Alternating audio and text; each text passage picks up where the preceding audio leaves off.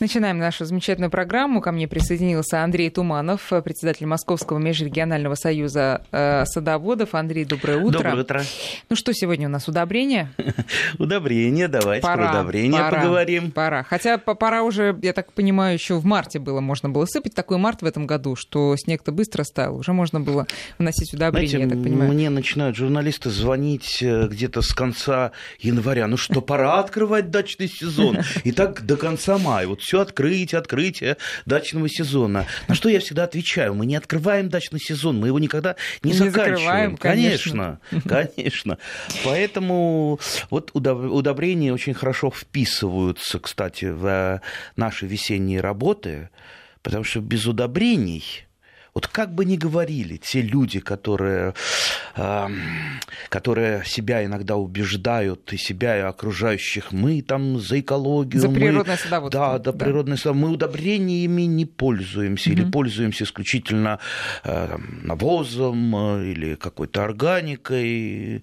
Честно говоря, я вот не представляю, э, не представляю, как можно что-то вырастить в нормальных вот объемах, чтобы это вот э, не было мучительно больно за бесцельно растраченные э, труды, не применяя минерального удобрения.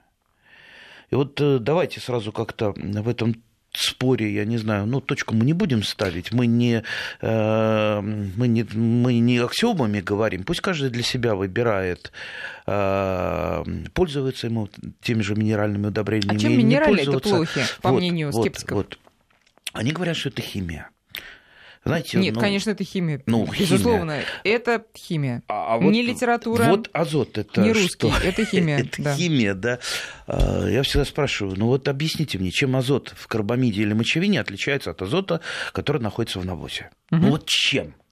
Чем, может, это формула другая у азота, там, азот минус или азот плюс, да, ну вот, э, пока мне никто не ответил, но азот, он и есть азот, нам надо его внести. Как, каким способом, с помощью ли азота, или э, с помощью ли минеральных удобрений, либо с помощью навоза?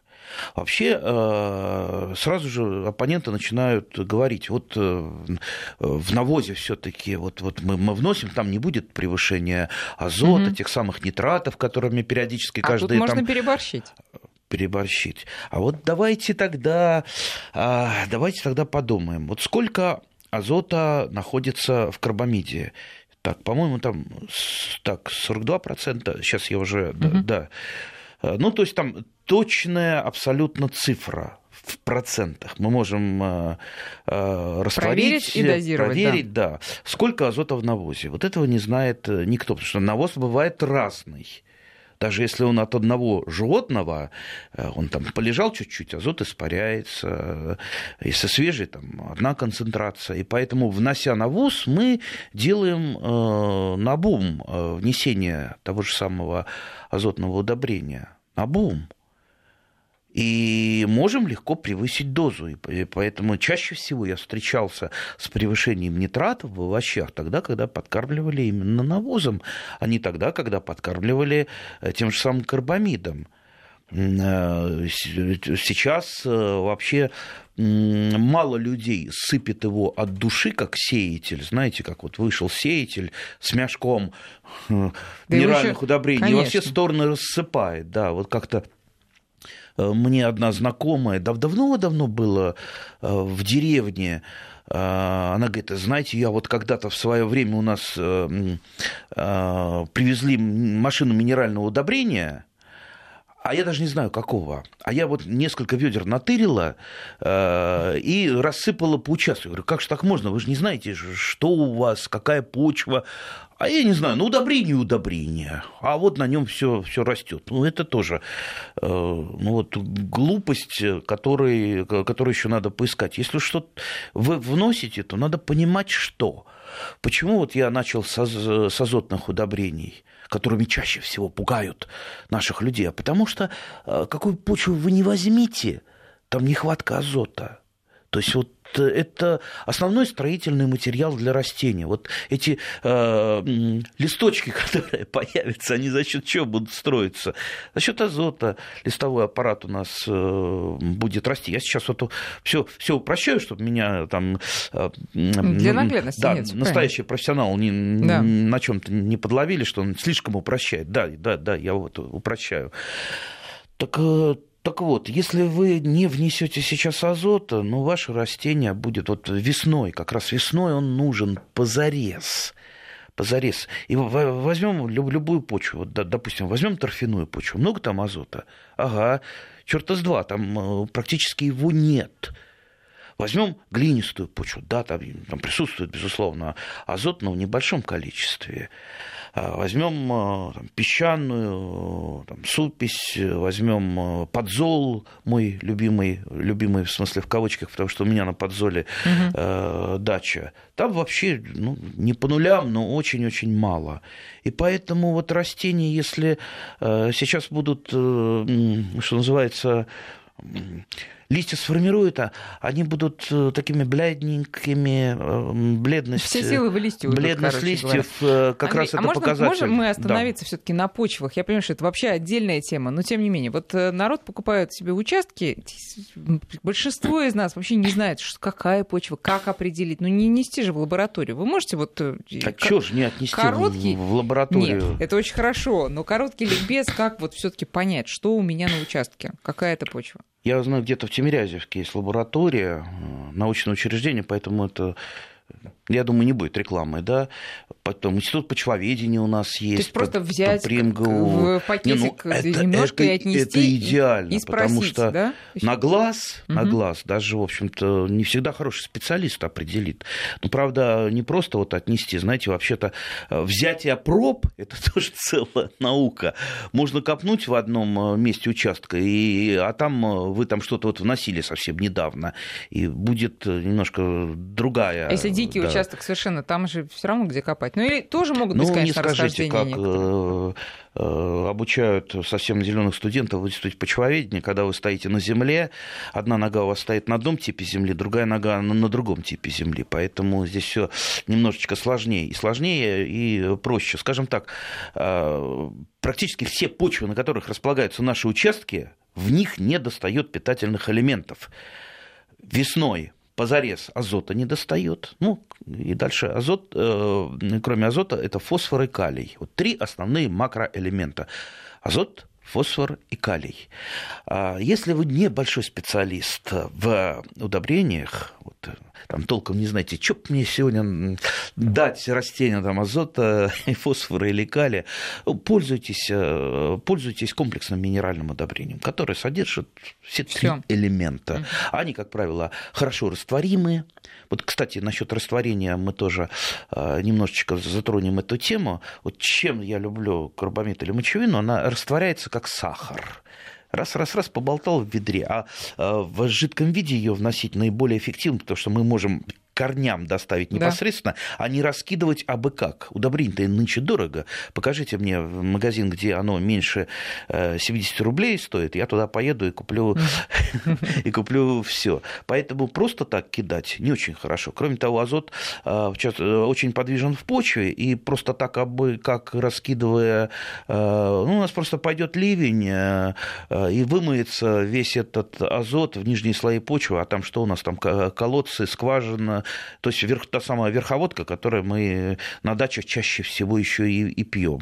Нам это невыгодно. Нам выгодно, чтобы непосредственно доставить корням э, и не перенасыщать почву азотом, потому что ну, э, нарушается агротехника. А нарушение агротехники, в том числе и э, излишнее внесение азотных удобрений, плюс там неправильный температурный режим, световые режимы, вот это все ведет к накоплению нитратов. То есть накопление нитратов это не всегда просто просто перекормили. Это нарушение агротехники прежде всего.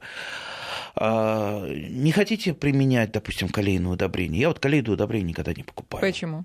А я заменяю их обычной печной золой. Я топлю печку много, с удовольствием, золы много, я эту золу просеиваю. И с удовольствием в нашем зале много... А, Тоже по весне?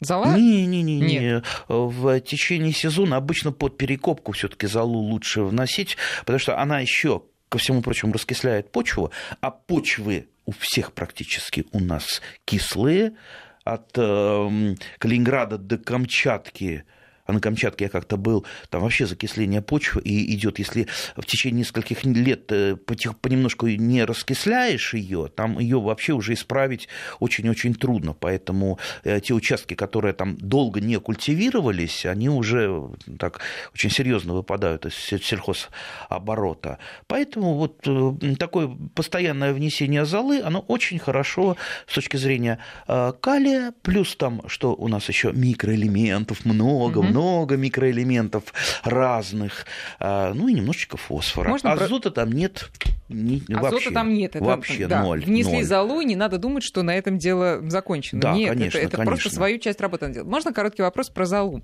Один мой знакомый садовод, я пока так абстрактно скажу, он однажды очень торопился посадить цветы. Времени у него не было. И он жег, значит, какой-то костерок, а одновременно перекапывал грядку под, э, под цветы, а через час уезжать.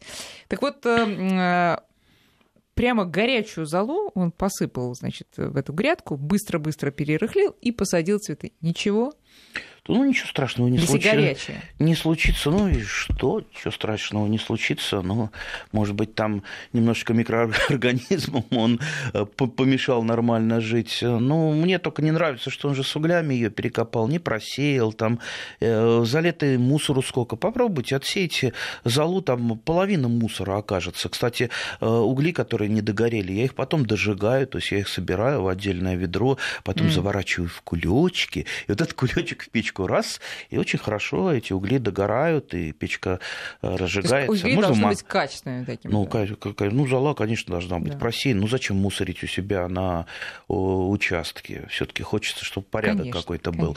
Э, дальше так переходим немножко. Видите, мы так галопом по Европам э, к фосфору.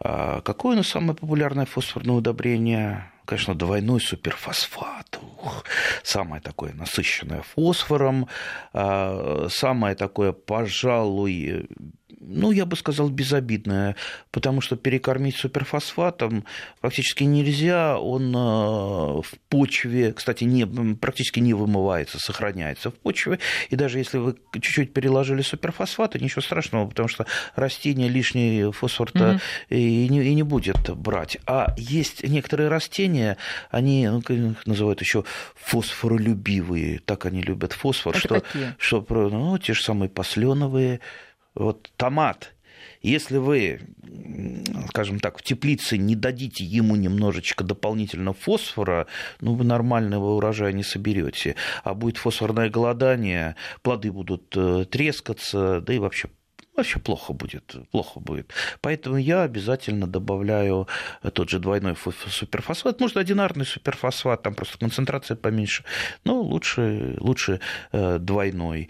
Э, ну и иногда вношу двойной суперфосфат также под перекопку, вот, допустим, делаю полюшко такое маленькое под садовую землянику, а у меня такие шагающие грядки, то есть всегда грядочки свежие, четырехлетнюю грядку я после плодоношения угу. под перекопку и делаю свеженькую грядочку, и поэтому вот они четыре всегда свеженькие, молодые, на пике плодоношения, минимум болезней, э, максимум питательных веществ в почве, в общем, все, все отлично, все хорошо.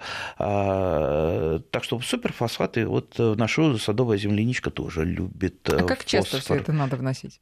А, ну, как, как часто? Под помидоры и картошку я вношу ежегодно Э, супер, суперфосфат, а под садовую землянику под перекопку во время посадки. А мы же еще можем э, поддать немножечко фосфора, э, внеся комплексное минеральное удобрение. Вот, То есть одно другому не помешает? Нет, конечно, можно не помешает. Можно и в комплексе, можно и отдельно. Да, комплексное, кстати, тоже неплохо растворяется. Кстати, есть спец... да, даже раствори...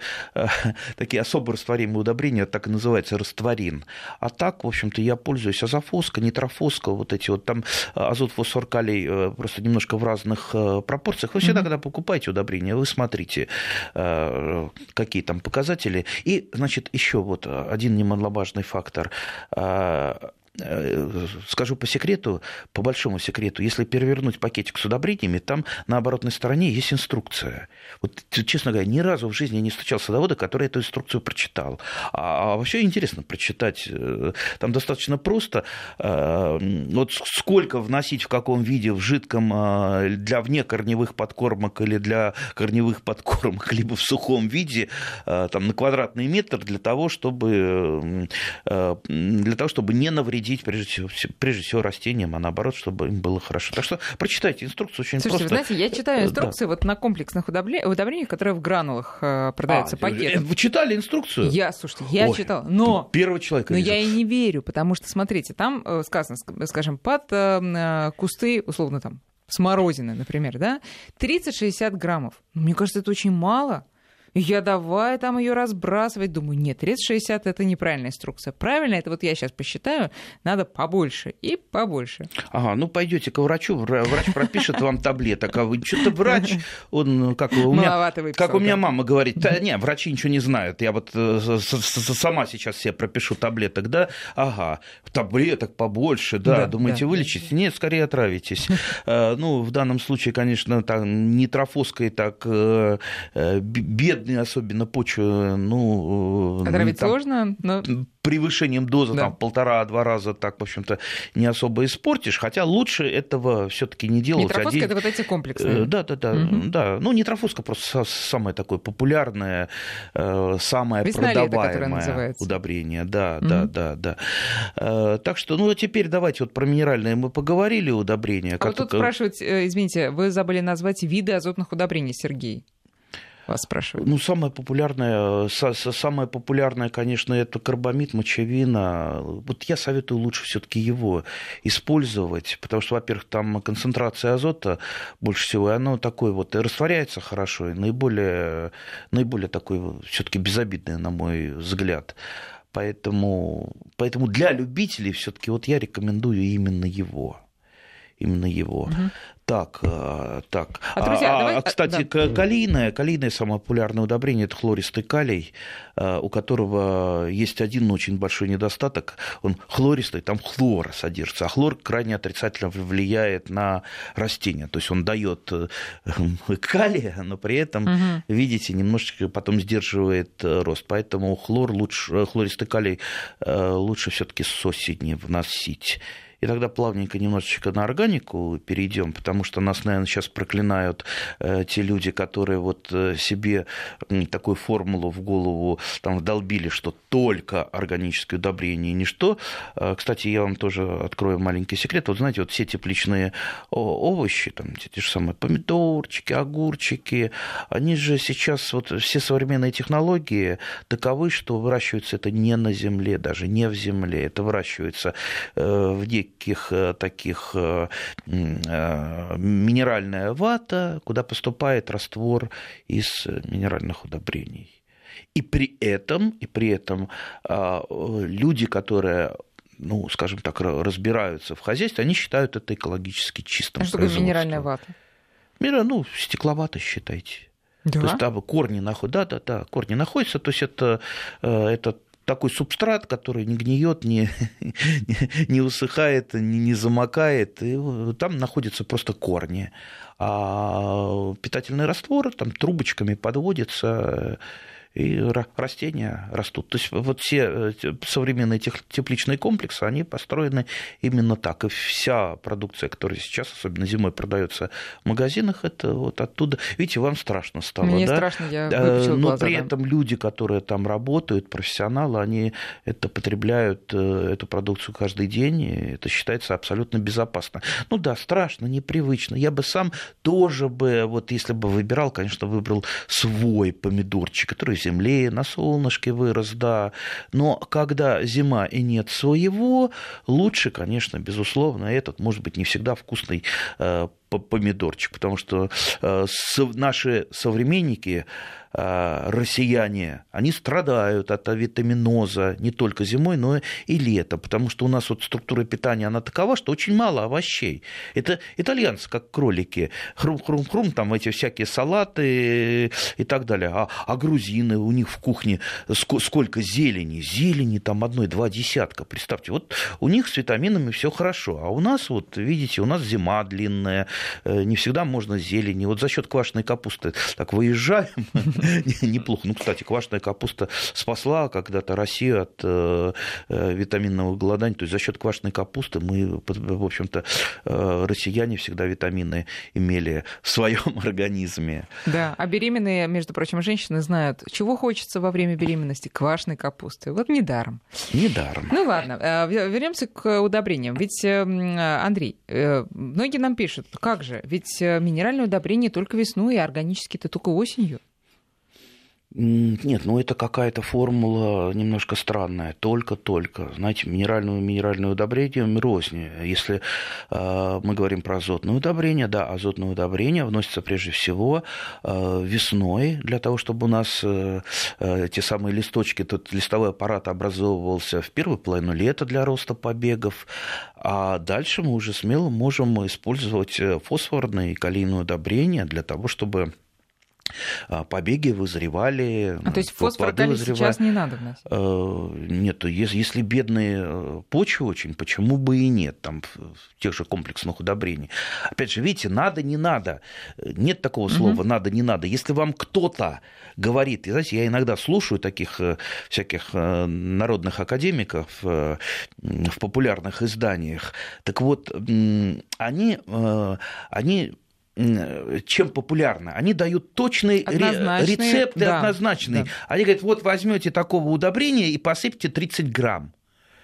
Почему 30, а не 25 или не 35? А вот потому. А вот потому. И еще называют, как правило, торговые марки удобрений. Ну, это мы не будем, э, я думаю, этот секрет все знают, что когда называются конкретные торговые марки, это, скорее всего, просто так называемая джинса, это проплачено. Мы стараемся торговые марки э, не называть. И самое главное, научить человека, сколько и чего ему вносить, а не абы как там вот э, это надо, а это не надо. Нет такого надо и не надо. Вы сами должны научиться хотя бы примерно определять. Вот, понимаете, нет четкой формулы. Земля разная, погода разная, культуры Это понятно, разные. но учитывая, что вы сказали про азот и его свойства, понятно, что азот осенью, наверное, вносить не надо. Вот это точно не надо.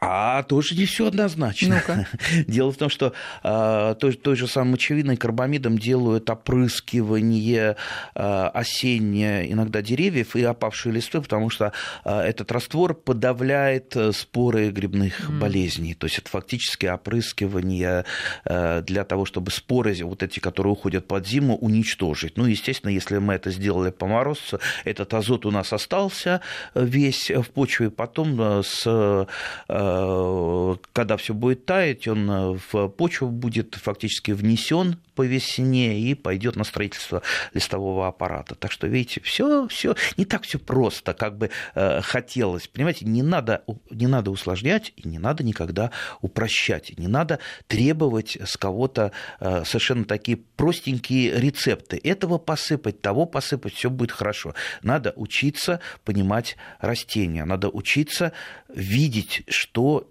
растению не хватает. Вот сейчас выращивается рассада, попробуйте на рассаде э, поучиться, да. по, по, посмотреть. Вот э, совершенно просто. Вы смотрите на рассаду, вот бледненькая, она такая бледненькая, несчастненькая. Ну, бледненькая, значит, явно азота не хватает. Угу. Чуть покраснела она, ну, это, скорее всего, тогда фосфора не хватает. Вообще, посмотрите таблицы. В интернете есть таблицы, а, как выглядит лист э, э, у растений, которым не хватает того или иного элемента. Вот, например, там того же калия не хватает, это э, краешек листовой пластинки начинает немножко сохнуть. То есть вас рассада научит Должна определять, учить, да, да, а потом вы будете уже вот чувствовать. Вот я, например, и многие опытные садоводы, они, они подходят к растению, они прекрасно чувствуют и видят, чего ему нужно дать, чего ему не хватает. Друзья, мы сейчас сделаем перерыв на новости. Мне приятно, что, э, я не знаю, уже десятки наших слушателей без моих напоминаний пишут э, по заветным номерам свои вопросы Андрею, а я, тем не менее, эти номера для всех остальных назову. 5533 — это номер для ваших смс-сообщений, и 8903 170 6363 наш WhatsApp. После новостей продолжим разговор. 8 часов и 35 минут. В Москве мы продолжаем разговор с Андреем Тумановым. Сегодня мы говорим в основном про удобрения, но, как всегда, принимаем ваши вопросы и по любым темам. Друзья, наши координаты 5533, это номер для смс и 903-170-6363, это наш WhatsApp, можно писать и в соцсети. Все увижу, прочитаю. Так, э, ну что, потихонечку перейдем. Давайте на... потихонечку. Да. Мы еще не начали говорить про органические удобрения. Ну, может быть, мы вообще посвятим целую передачу. Вот про органические тут как раз уже и вопрос. Угу. Перемалываю в кофемолке яичную скорлупу и рассыпаю под косточковые. А правильно ли это? Не знаю. Отлично. Я тоже так всегда делал. И, и тоже... я в этом году так. Правда, и без кофемолки, собираю, а просто толкушкой. Скажу вот по секрету, так. это достаточно бесполезное занятие. Я же всю зиму в морозилке скорлупу складировала, там просто уже не было места. Ну, слушайте, что другого. такое скорлупа? Это кальций, ну, ну фактически известь, да. Ну, э, немножечко это э, скорлупа для раскисления там почва толченая, да, подойдет. А так, в принципе, это не есть никакое удобрение. В почве, в почве кальция достаточно много. Андрей, вот э, единственные мои, понимаете, труды по удобрению почвы вы сейчас просто зарубили Нет, на Не, ну я тоже так делаю, это уже привычка, я скорлупу никогда не выбрасываю, но я скорлупу раньше, да, толок или через мясорубку, а, ну, то есть в почве она, в принципе, не помешает, ну, жалко ее выбрасывать, скажите. А, а, Например, я просто ее выкладываю, птицы ее растаскивают, э, которые гнездуются, им э, не хватает в организме того То же самого для кого-то она точно будет да, полезна. Да, да, конечно, конечно. Да. Э, кстати, я вот у меня всегда я мешочек вожу с органикой на дачу, тот же самый спитый чай. Ну вот грех, я удавлюсь, но не выкину спитый чай, вот в, в пакетик его. А где, в морозилку? Ну, там, не, на, понимаю, не, а на, на балконе балкон. он стоит, потом Очистки там, там кофе, очистки. Угу. Слушайте, для меня это золото, золото, потому что это превращается в самое ценнейшее органическое удобрение, в компост, который вы никогда и нигде, и ни за какие деньги не купите. Видел я одного русского, нового русского миллиардера, который там хвастался, я купил органики у меня. Я говорю, и тебя облапушили, купил ты торфа безжизненного. Да нет, я заказывал органику, да-да, ага, компост. Потому что нигде его не производят производится практически, если производится, то в, таки, то в основном для себя, понимаете, для себя. А его получить можно компост только исключительно из э, растительных остатков. В общем, самый простой совет, да, завозим два ведра дома помойных все-таки, и одно из них живет там на балконе с кратковременным вообще, вносом в вообще, квартиру и э. Вообще для меня это, например, э, очень страшно, когда вот эта вот органика, которая там уходит с полей на наши столы, потом в виде всякой, всяких отходов вывозится на свалки, и на свалках пропадает, когда все это можно в, обратно в оборот, на поля. Да, ну, давайте, например... ну давайте только э, скажем, сейчас, извините, Андрей, значит, мы э, картой, там, а, овощные и фруктовые очистки, э, скорлупа, что еще туда можно бросить? Ну, там, ну, чай, кофе, чай, кофе. Э, спиты, вся органика, ну, за исключением там, может быть, вот, э, ну, газеты не очень хорошо, потому что там в краске содержатся угу. не очень хорошие вещества, так в печку нормально, а в компост не очень. Ну, то есть вся органика, она уходит, то есть все, что со стола. Творог просроченный.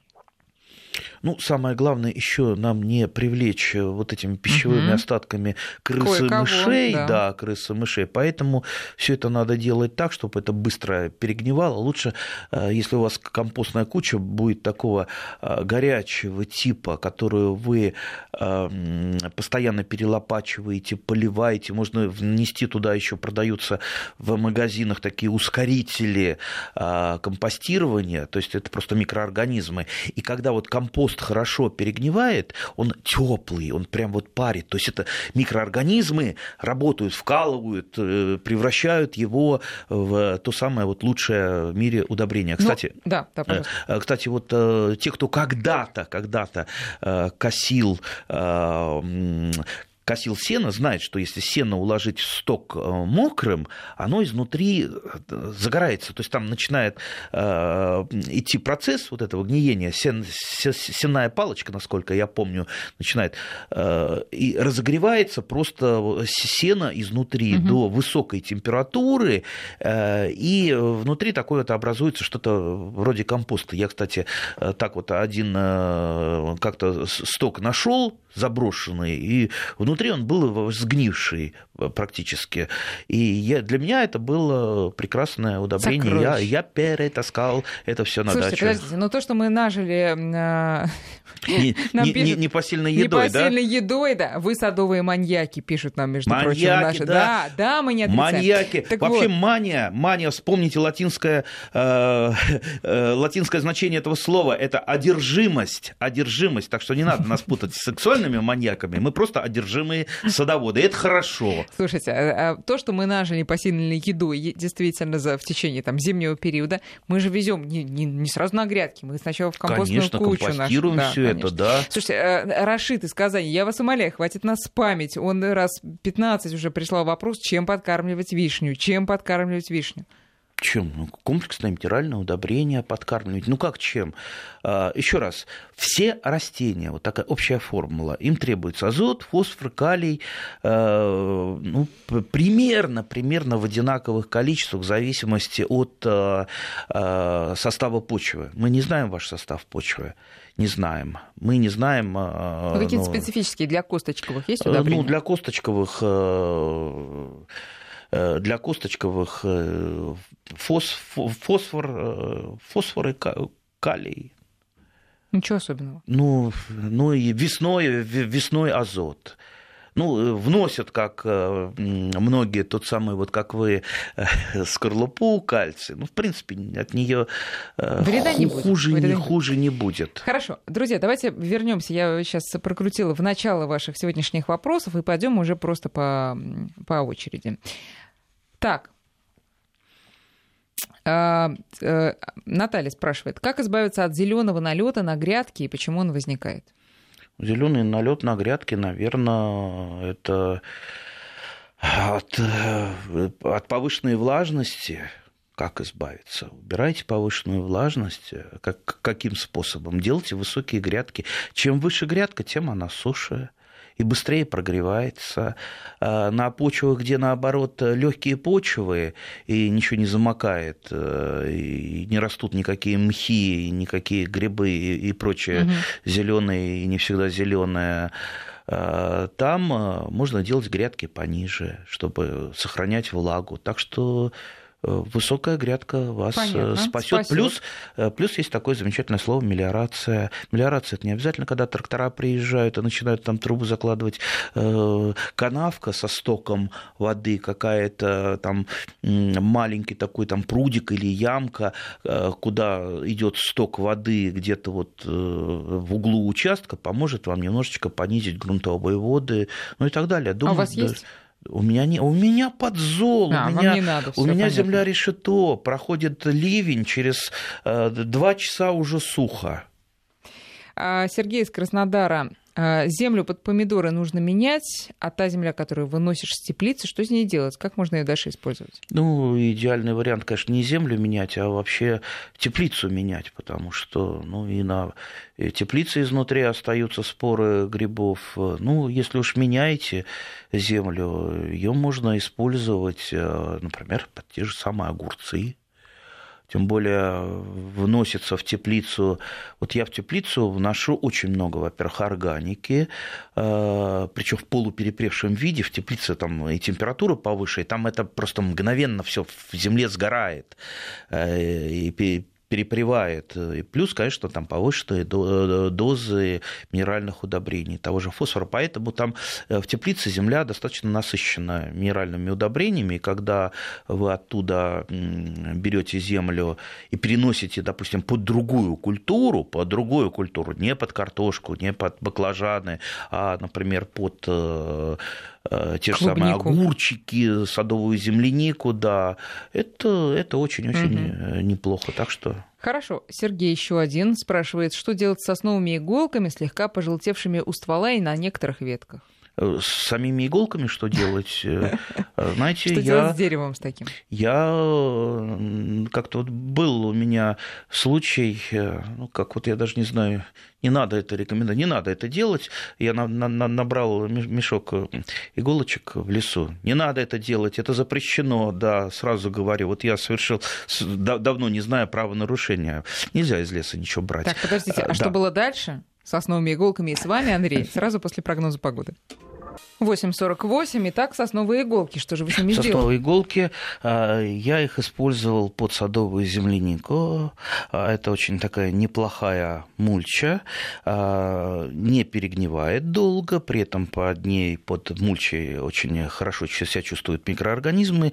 А сверху э, хорошо себя чувствуют ягоды, потому что они лежат угу, не на земле, угу, а на, да. Да, на сухенько, да, на сухенько подстилочке, а что полив? называется. А, а через них э, все поливается все поливается. Все, все хорошо. Смотрите, у меня после э, преснопамятного покрывания цветов э, еловыми лапами, вот сейчас, лапами. когда я, да, лапами, когда я лапы сейчас убрала, там все иголки, естественно, остались на этих э, всех клумбах.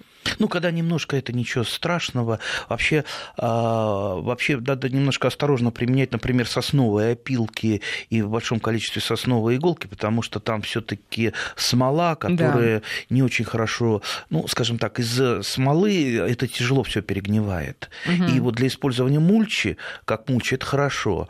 И, и болезни, кстати, э, садовая земляника практически не болеет, когда мы используем э, такую мульчу. Но при, при этом при перегнивании те же самые опилки и э, сосновые иголочки, они забирают из почвы немножко почного азота, а его и так угу, мало, угу. поэтому чуть-чуть добавлять надо плюсик э, при подкорках. Я бы тут хотел к вишне опять вернуться, наверное, наш радиослушатель не совсем доволен остался, он, наверное, все-таки хотел получить точный ответ, сколько и чего сыпать, но, как я уже говорил, такого ответа нельзя дать, надо научиться. И наверняка у него возник не просто так вопрос, вопрос, а потому что вишни плохо растут. И он, наверное, ищет э, причину в удобрениях. Так вот, 99 э, вопросов э, по вишне, почему плохо растет и почему нет урожая, да. они сводятся, как правило, ну, когда начинаешь разбираться, это так называемая болезнь под названием манилиальный ожог или манилиоз. Посмотрите в интернете, что это такое, и вам, и скорее всего, именно это причина того, что ваши вишни нормально не плодоносят. То есть это наиболее часто встречаемая причина. И что делать? Вот вы знаете, между прочим, у нас тут на юго-западе от Москвы, где вот, например, у меня дача, у нас просто говорят люди, да у нас вообще вишни ни у кого в нашем э, кооперативе садоводческом товариществе. Слышал я такое, все это да. ерунда. Вишня растет практически везде. Если у вас не плодоносит, значит, вы делаете что-то не так. Э, либо ваша вишня односортная насаждения, как вот в Владимирке насажают. Это самый стерильный сорт, он не опыляется собственной пыльцой, поэтому ему нужен опылитель, без опылителя не будет расти. Либо это водиляльный ожог, который а, как раз это грибное заболевание распространяется, заражаются растения во время цветения. И после цветения начинается mm. усыхание ветвей. А, ну, опять же, посмотрите картинки, потому что это трудно сейчас. Не, не так у нас много времени mm-hmm, остается. Да, да. Хорошо, все, вишней более-менее ясно. Э, Все-таки по поводу сосновых иголок, которые желтеют, и э, вообще и ну, всех хвойных, да, которые желтеют. Вот что, желтеют, почему это ну, происходит? В небольшом количестве, э, когда желтеет нормально, идет, естественно, смена иголок, естественно, часть осыпается, но если уж сильно желтеет, вообще хвойные, большинство хвойных, особенно вот дикие иногда, когда приносят из леса или выращивают там и шишечки, да. бывает, а, давайте вспомним, что, хвой... что больше всего любят хвойные. Они любят очень легкую, а, хорошо аэрируемую почву. То есть это, это песочек, подзол, вот там они шикарно да, растут. Да. Если э, у них поверхностная, поверхностная, кстати, корневая система достаточно, если пересаживали когда-то, вы обращали внимание, что она таким блином скорее. А, так вот, естественно, если на, теп... на тяжелых почвах растение начинает страдать, естественно, если какие-то проблемы с ним, пожелтение иголок, это что первое, что, чем оно отзывается, на вот те самые проблемы. Поэтому, поэтому ну, сажайте правильно. Если замыкает, а если уж замыкает у вас, то есть там вода стоит, то никакой хвойно не выдержит. Угу. Оно, конечно, пожелтеет и сбросит все иголки и засохнет. Поэтому Поэтому, наверное, обращали внимание, допустим, когда нарушается в каком-нибудь там пролесочке рядом с городом, там построили автостраду, и был такой маленький сосновый лесочек, немножечко нарушился сток, там начало заболачиваться, и вот стоят эти вот засохшие сосны, э, которые из-за вот этого из да. поднятия а, грунтовых да. вод э, сразу же засыхают. А в масштабах участка это может быть, ну, условно, вы копали какой-нибудь котлован себе под бытовку, набросали землю в противоположный конец участка, а на другом конце у вас что-нибудь там растет типа сосны. Вот она и стала, так естественно, там у вас сток пошел теперь в эту сторону. Да, кстати, несмотря на то, что я считаю, что все-таки такие крупным э, растениям, как сосны, ну, не совсем место на садовом участке, у меня сосна кедровая растет, это мое любимое растение с северной стороны дома, красивейшее растение. Но сейчас уже где-то метра три с половиной высотой, ему, по-моему, дай бог памяти, лет 16. Уже да, они же Вы... не быстро вырастут. Да, медленно, да. медленно но, но такой красавец. Вот, вот когда я вхожу на дачу, он первый встречает угу. меня, и я всегда... У него такие лапки, э, что всегда с, с одной да. лапкой поздороваться. Он такой, такой замечательный. Зимой и летом одним цветом. От Ирины вопрос. Почва суглинок при посадке картошки что вложить в посадочную яму? Смотря какой суг, суглинок, суглинки тоже разные. Но ну, я бы, я бы, конечно, если бы у меня а, был компост, я бы в посадочную ямку добавлял а, обязательно компост, ну, если не боитесь минеральных удобрений, в общем-то, э, такая хорошая щепоточка комплексного минерального удобрения, она не помешает э, росту картофеля. Вообще с картофелем надо как-то нам посвятить отдельную передачу, вообще как хитростям выращивания да, картофеля. Да. Потому что я уверен, что в этом году больше людей посадит картофеля, Потому что картофель это ну, не просто а, культура у нас основная, и не просто там в кризис она сажается, но это культура, а, которая недооцененная а, с точки зрения кулинарии. У нас как-то вот привыкли просто картошку называть. А картошка, она, если вы когда-то сажали, сорта-то разные. Какие-то для жарки, какие-то для варки, какие-то там для приготовления на, на, на пару. И вот, да, я помню, вы открыли да, мне да, глаза да. на этот э, и факт вот кто недавно. любит хорошо покушать вкусно, вкусно именно, не абы что есть, там картошку какую-то э, безликую, тот, естественно, выращивает ее сам. Друзья, заканчиваем мы, к сожалению, все вопросы уже переносим на неделю вперед. Андрей Туманов, спасибо большое. Спасибо.